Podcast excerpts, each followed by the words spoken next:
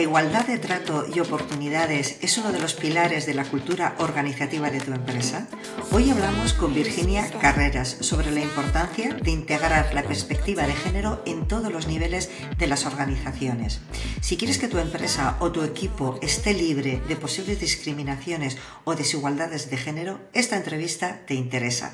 Soy Begoña Arenas, Club Manager en Inusual y te doy la bienvenida al podcast Inusuales, el espacio donde aprendemos con y de líderes fuera de lo común.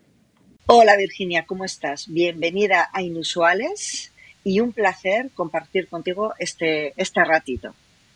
Hola, Begoña, muchas gracias por invitarme. Es un placer el mío estar aquí y poder compartir esta charla. Muy bien. Bueno, vamos a presentar un poquito para que conozcáis la trayectoria, si ella contará mucho, pero empezamos un poco hablando de su trayectoria profesional. Virginia es diplomada en ciencias empresariales y en dirección hotelera. Ha dedicado 14 años de su carrera profesional a la gestión de establecimientos hoteleros. Posteriormente amplió su formación con una doble titulación en posgrado en igualdad de género y técnica en formación de igualdad de género.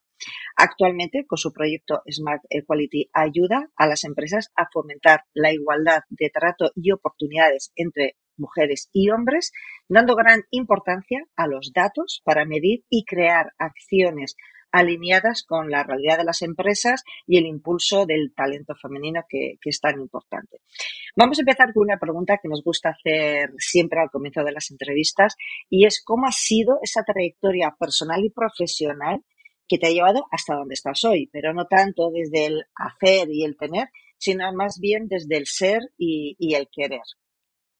Bueno, es difícil eh, eh, explicar, ¿no? Hoy en día que siempre nos medimos con la, la, titulación o los cargos que tenemos, es difícil explicar desde el ser sin olvidando el hacer, ¿no? Pero sí que es verdad que yo he tenido una trayectoria profesional poco convencional, ¿no? Porque como bien has explicado, he dedicado la mayoría de mi vida profesional a, la dirección hotelera, em, pero llegó un momento en mi segunda maternidad en que eh, fue como una realidad, en, eh, fui más consciente todavía de los problemas, las dificultades que teníamos las mujeres en ciertos momentos de nuestras vidas ¿no? en el ámbito laboral, ¿no? las, esas barreras. No es que no hubiese sido consciente antes, pero fue como, como, como verlo muchísimo más claro. Y fue ahí ¿no? donde empezó más a tener en cuenta el ser ¿no? que, que decimos y, y, empecé a hacer pequeños cursos, a, informarme hasta que llegué a esas titulaciones más grandes. Dejé la carrera profesional que me había, ¿no? había tenido a lo largo de mi vida para iniciar un proyecto de emprendimiento, eh, lanzarme a la piscina y, y buscar eso, ¿no? O sea, esa especie de, indignación que tenía dentro, ¿no? Por todas esas barreras, esas dificultades, las quería canalizar de alguna manera y lo canalicé hacia la reinvención profesional. Fue un poco así. Eh, entonces, claro, eh, como ves, me gustan los retos. Sí, sí. Bueno, creo que es, es habitual. Hay muchas mujeres que cuando llegan a la maternidad es cuando deciden obtienen esa fortaleza o también esa, indignación, como dices tú, ¿no? Para decir, bueno, pues voy a hacer una reinvención, voy a dar un salto en mi carrera profesional. Bueno, eh, tú ayudas a empresas a, a, integrar la perspectiva de género en todos los niveles de la organización, convirtiendo la igualdad de trato y oportunidades en uno de los pilares de la cultura organizativa. Es decir, ayudas a eh, liderar con perspectiva de género. Pero mm, cuéntanos desde tu punto de vista qué significa liderar o liderazgo con perspectiva de género, para que lo comprendamos un poquito todos.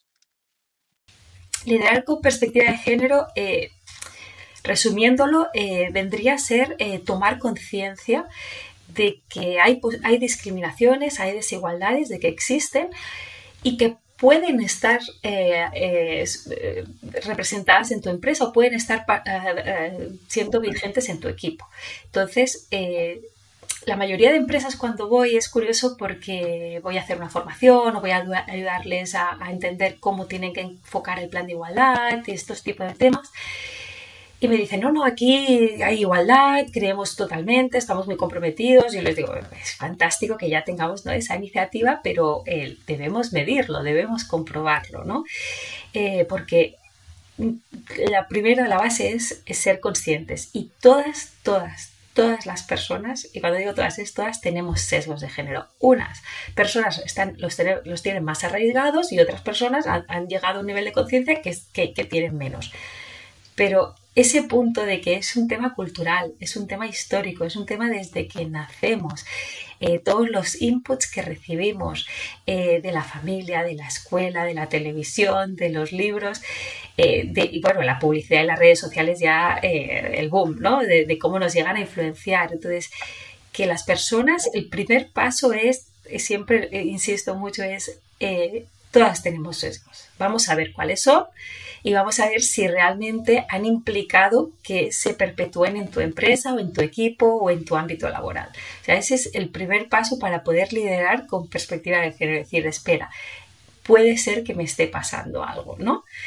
Y luego el segundo paso, pues es eso, es una vez ya has tomado la conciencia, decir, bueno, pues vamos a ver qué puedo hacer, eh, es apostar por diversidad, es apostar por la inclusión, es tener en cuenta las diferentes realidades. No todas las personas tenemos la misma realidad, no todas las personas tenemos el mismo entorno, no todas las personas venimos con, la misma experiencia o las mismas dificultades eh, y acabar tomando decisiones eh, libres de estereotipos. Haces mucho hincapié en la importancia de que las personas y los líderes en las organizaciones sean conscientes de los estereotipos y roles de género con los que, con los que nos encontramos a diario en todos los ámbitos de la vida.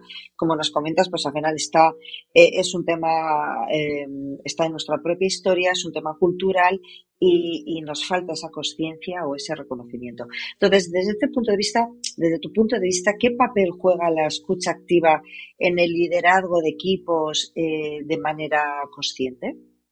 La, escucha activa es, fundamental, como siempre digo, ¿no? Y me gusta hacer una, pregunta, ya no solo en el ámbito de la igualdad, sino en todos los ámbitos de la vida. Eh, ¿Podemos dar solución o, arreglar un problema que no sabemos que existe? Eh, evidentemente que no podemos, ¿no?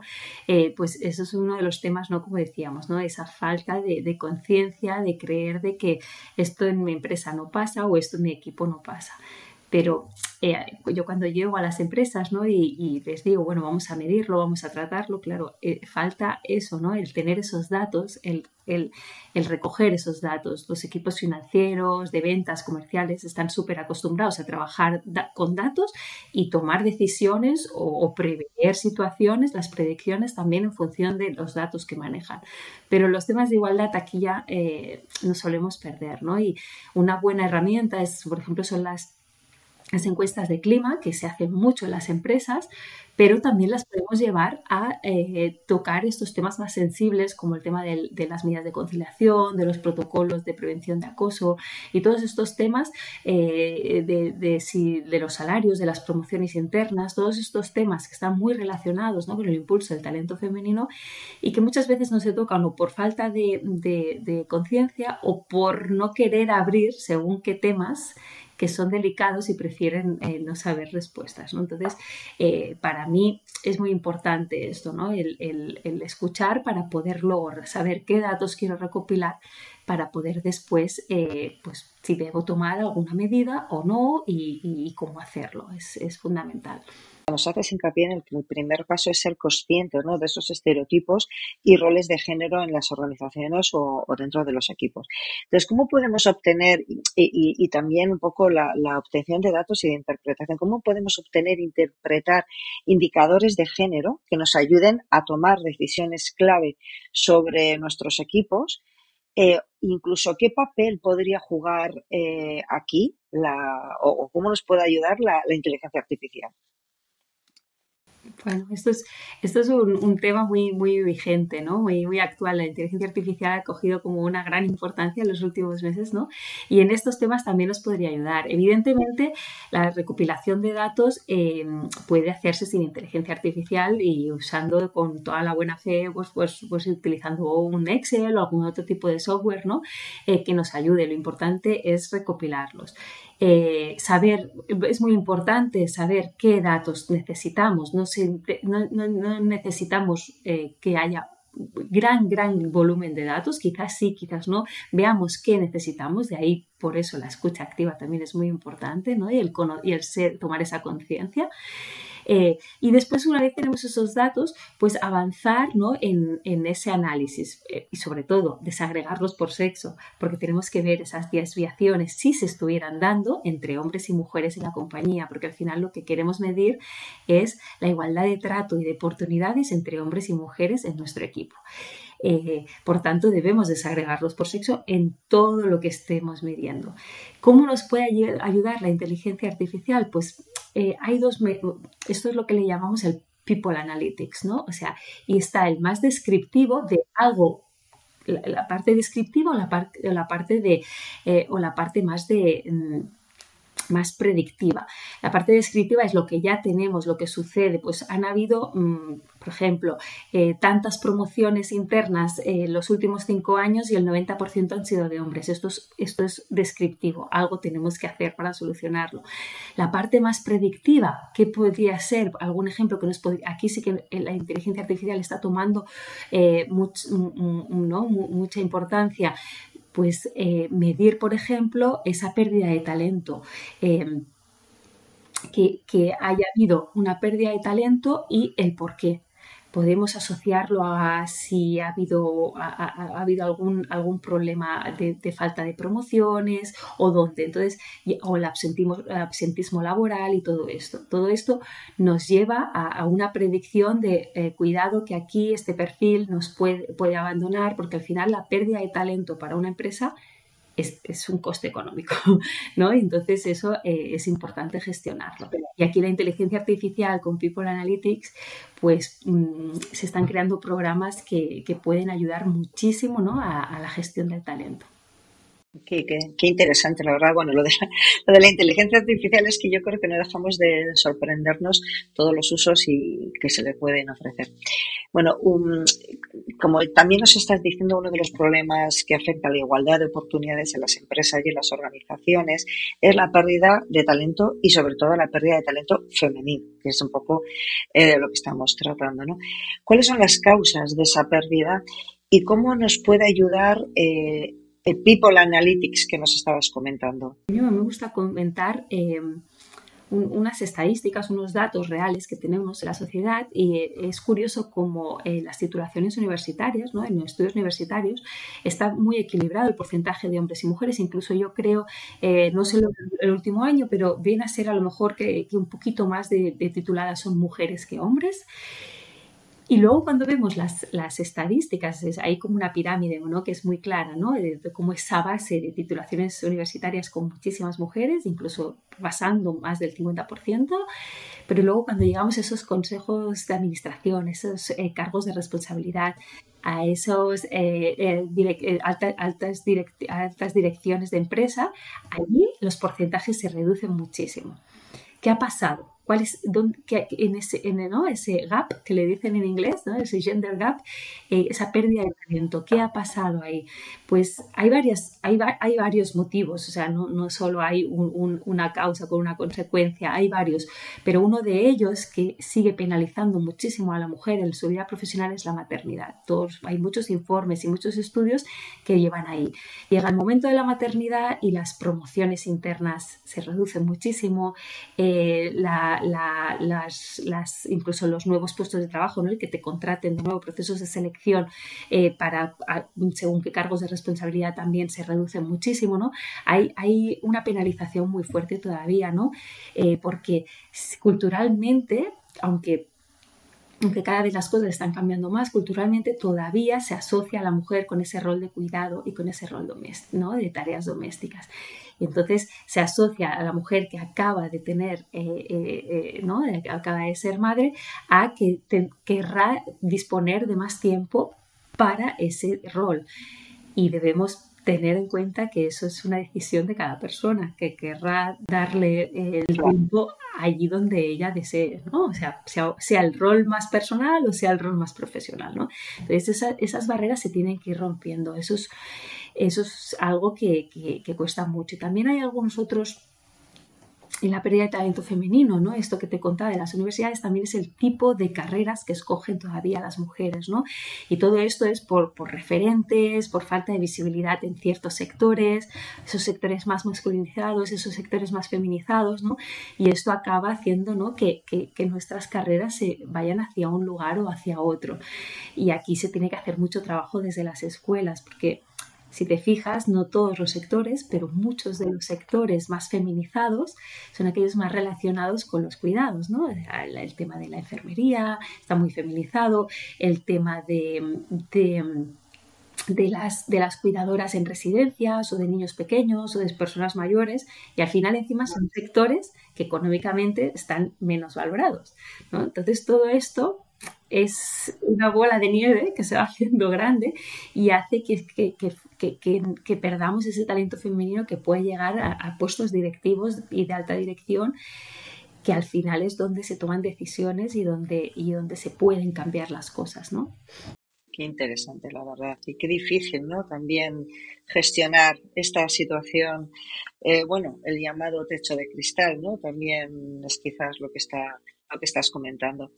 Bueno, eh, posiblemente muchos, habrá líderes de organizaciones y equipos o, responsables que nos estén escuchando y que se preguntarán si realmente la igualdad es, eh, la igualdad es eh, en su empresa es real y efectiva, ¿no? Porque lo que, que estábamos hablando de la conciencia, de que muchas veces no somos conscientes ¿Tú cómo, cómo ayudas a, esos líderes, a esos gestores, o cómo puedes ayudarles a, implementar eh, una cultura organizativa desde la igualdad de trato y de, y de género? Bueno, el, primer, como hemos hablado durante toda, toda esta conversación, es la toma de conciencia, ¿no? Vamos a ser conscientes de que puede estar sucediendo, puede que no, pero si no lo medimos, no lo sabremos. O sea, mm. primero vamos a recopilar esos datos, vamos a medirlos, vamos a analizarlos y tomar acciones ¿no? que nos lleven a indicadores. Y finalmente, eh, también es muy importante, aparte de la, esa, eh, yo lo que hago mucho hincapié y ayudo a las empresas a saber qué datos tengo que recopilar, nos dan una situación, ¿no? nos dan un, un, un, análisis, un diagnóstico y de ahí podemos ver eh, si debemos tomar acciones. Pero cuando tenemos esas acciones es fundamental que haya unos indicadores, ¿no? Y ahí yo hago mucho hincapié, ¿no? O sea, si no medimos después ese seguimiento y tenemos claro qué seguimiento, ¿cómo vamos a saber ¿no? todo lo que tú decías, ese techo de cristal, que es una segregación vertical en la empresa? Si no lo medimos bien, no sabremos que la tenemos.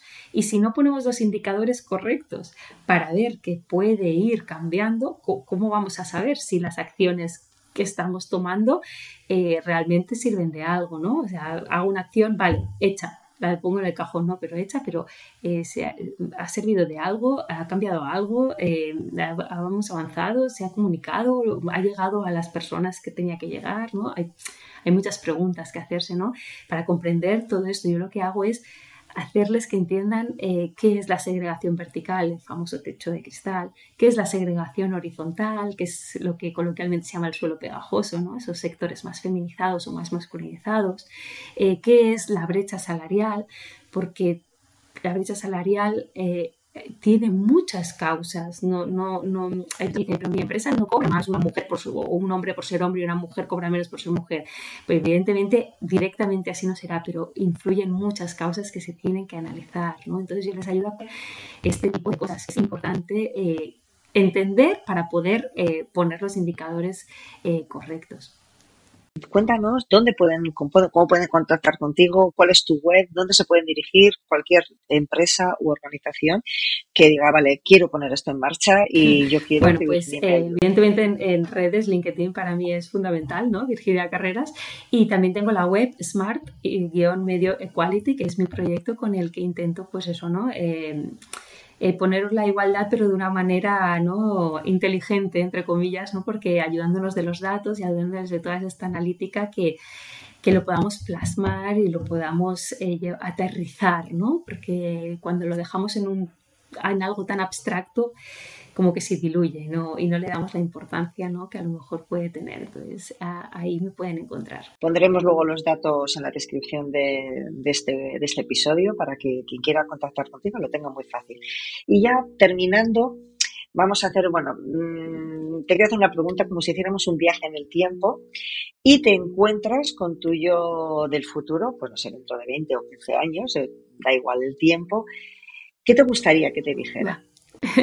Esa pregunta es complicada. A mí, así de primera se me ocurren dos cosas. Por un lado, que ha valido la pena porque el camino no es fácil. Creo que tú también eres emprendedora, ¿no? Eh, y las personas que decidimos emprender un negocio tienen cosas muy buenas, muy bonitas, pero también es un camino eh, no es fácil. Yo, como os he contado, cambié de vida profesional totalmente y me reinventé a los 40 años y entonces fue como empezar de cero en un sector totalmente diferente y demás.